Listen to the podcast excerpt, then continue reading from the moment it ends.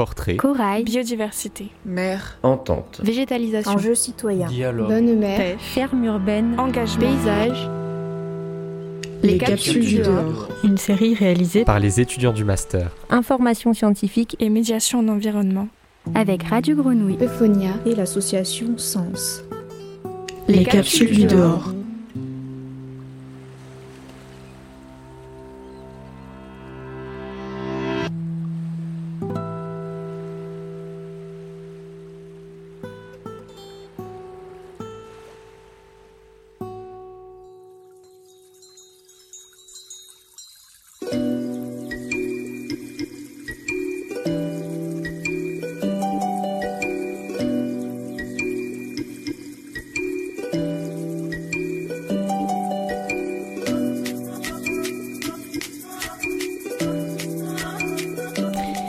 Bonjour à tous, je suis Fanny.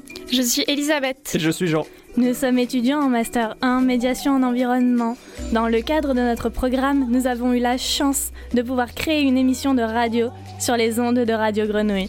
Nous avons choisi de parler de la perception de la nature à l'Antiquité et de nos jours, car le concept d'écologie paraît jeune. Et on s'est donc posé la question de son ancienneté. Est-ce qu'à l'Antiquité, on pensait la nature comme on la pense aujourd'hui? On imagine souvent une époque en harmonie avec la nature. Est-ce vrai Nous allons donc faire un rapide survol des différentes visions de la nature d'hier et d'aujourd'hui et les comparer.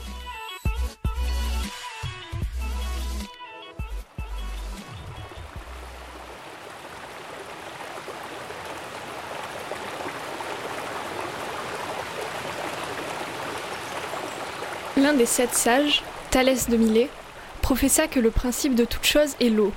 Héraclite, le feu. Les prêtres mages, l'eau et le feu. Disciple d'Anaxagore, Euripide, que les Athéniens appelèrent le philosophe dramaturge, l'air et la terre.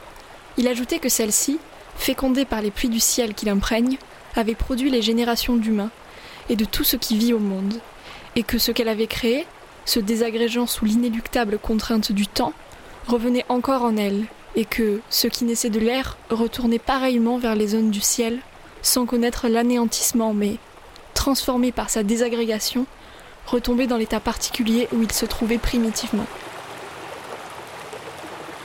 Pythagore, cependant, Empédocle et Picharme, d'autres physiciens aussi et philosophes, posèrent l'existence de quatre principes l'air, l'eau, le feu et la terre, dont la connexion étroite produit, suivant le schéma fixé par la nature, les qualités conformes à la diversité des espèces.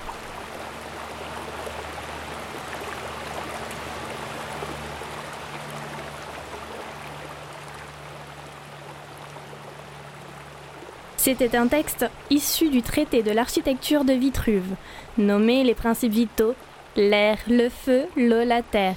Pour resituer, Vitruve était un architecte de l'époque romaine. Ce texte est tiré du livre Écolo de Patrick Voisin. Il s'agit d'une compilation de textes de différents auteurs de la Rome et de la Grèce antique sur le rapport homme-environnement et sur la perception de la nature. On s'est demandé comment la nature était perçue à l'époque. Est-ce que l'écologie existait? Sur cette question-là, nous avons eu la chance de pouvoir échanger avec Patrick Voisin, et il a répondu Il n'y avait pas d'écologie comme nous l'entendons aujourd'hui, mais une prise de conscience pré-écologique que l'homme ne respectait pas toujours ou suffisamment la nature. Il en parle plus largement dans l'introduction de son livre. Jean et Fanny vont en lire un extrait.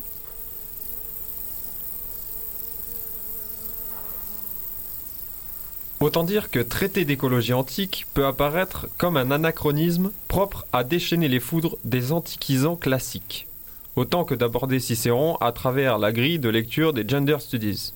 Et il n'aurait pas tort de dire que tout le jargon scientifique et ou politique généré par le concept d'écologie est illisible au regard d'un monde qui ignorait l'industrie, les gaz à effet de serre, la couche d'ozone, la forêt amazonienne, le retrait de la banquise ou les algues vertes, sans qu'il faille pour autant le faire vivre d'amour et d'eau fraîche.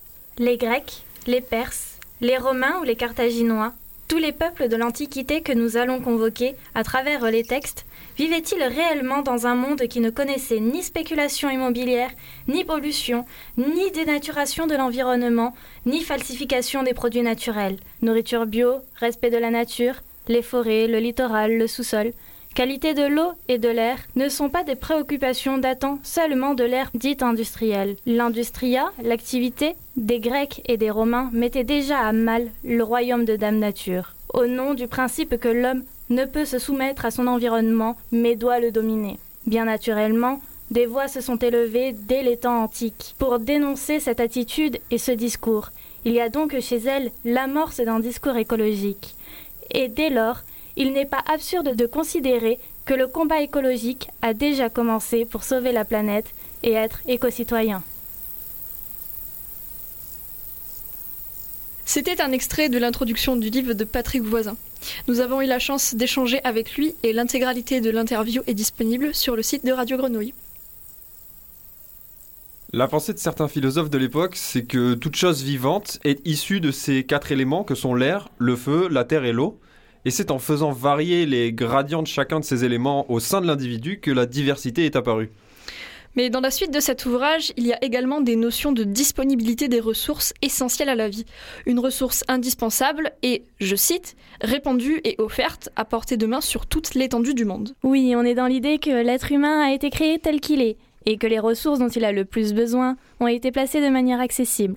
On peut dire que la pensée de l'époque était anthropocentrée, alors qu'aujourd'hui la théorie de l'évolution prime. Selon Vitruve, les ressources les plus chères sont profondément enfouies sous terre, comme si les dieux avaient voulu brider la cupidité de l'homme.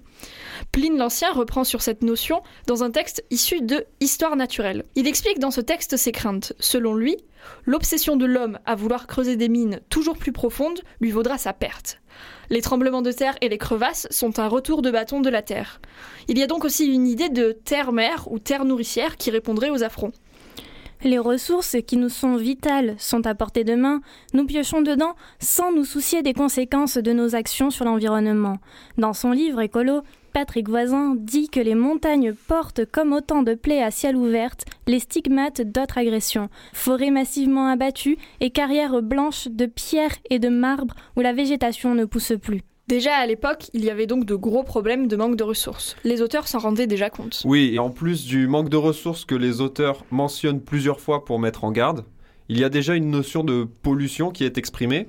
Pline l'Ancien écrit Le poison est dans la nature, mais c'est l'homme qui l'utilise de la manière la plus nocive car criminelle.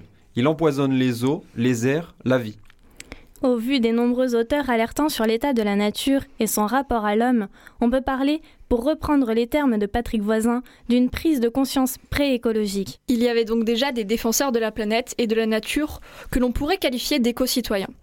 De nos jours, la prise de conscience écologique est courante, mais vue de différentes manières selon les cultures. À l'époque antique, ce sont les poètes et les philosophes qui alertaient les populations. Cela prenait des formes plus ou moins directes, mais leur but était de prévenir les hommes. Chaque coup donné à l'environnement sera rendu. En comparant à notre situation actuelle, au XXIe siècle, on peut faire un parallèle. Aujourd'hui, les catastrophes naturelles se multiplient. Les scientifiques ont prouvé le réchauffement climatique et le message commence à passer. Pourquoi? Car comme les Grecs en leur temps, il y a de nos jours des artistes qui nous avertissent. Comme à l'Antiquité, le combat pour la planète se mène aussi par les arts.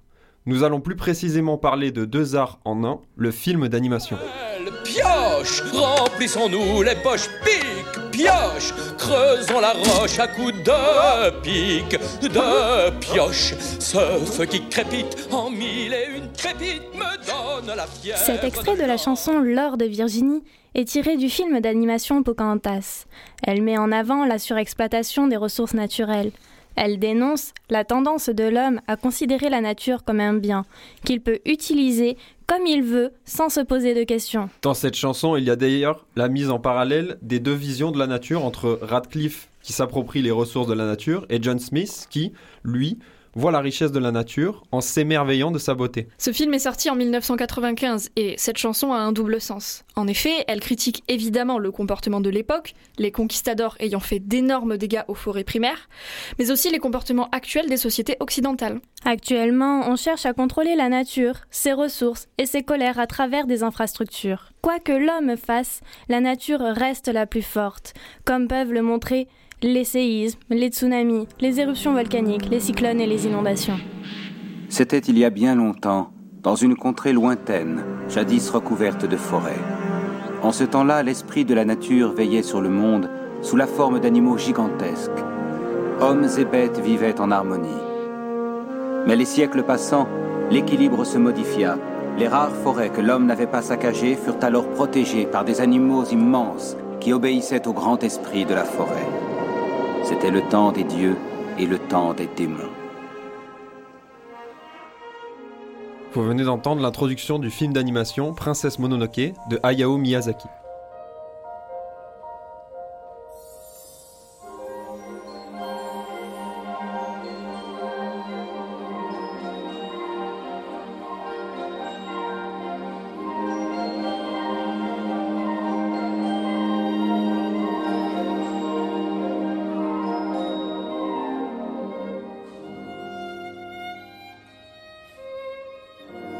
Dans la culture nippone, l'idée du Japon en fleurs, avec une nature omniprésente, qui a été sacrifiée au prix de l'industrialisation, est très ancrée.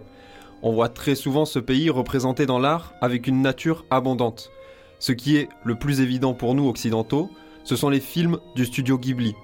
Dans chacun de ces films, la nature a une place importante. On le voit également dans les mangas papier, dont la France est le second consommateur au monde.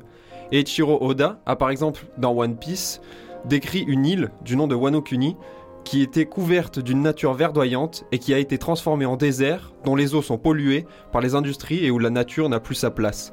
Cette île est dessinée par l'auteur, comme le Japon. Hayao Miyazaki, le réalisateur des deux films dont on vient d'entendre des extraits, est très engagé.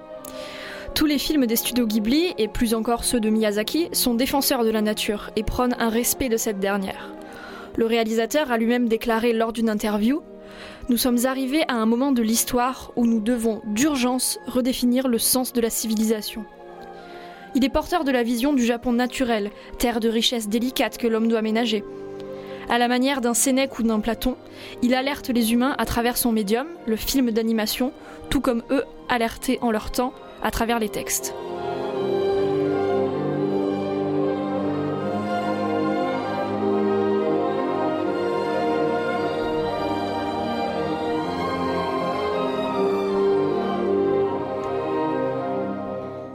Travers les différents textes du livre de Patrick Voisin, des récits des philosophes de l'Antiquité et des œuvres actuelles, nous avons pu nous rendre compte que les Grecs et les Romains n'avaient pas la même perception de la nature que nous actuellement.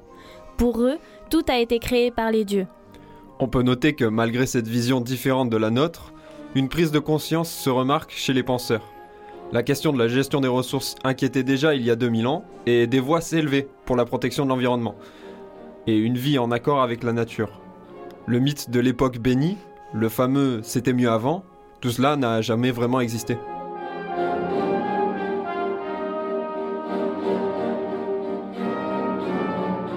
Merci de nous avoir écoutés. C'était Elisabeth, Fanny Et Jean, les étudiants du master à main médiation en environnement.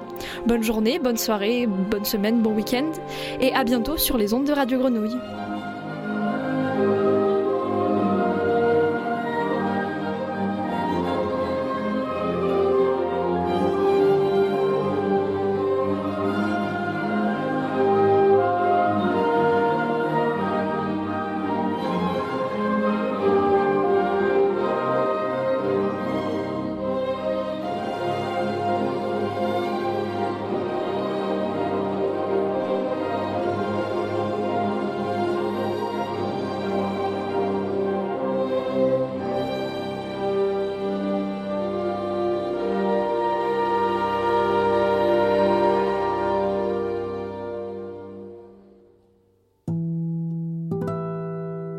Les capsules du dehors. Une série réalisée par les étudiants du master. Information scientifique Et médiation en environnement.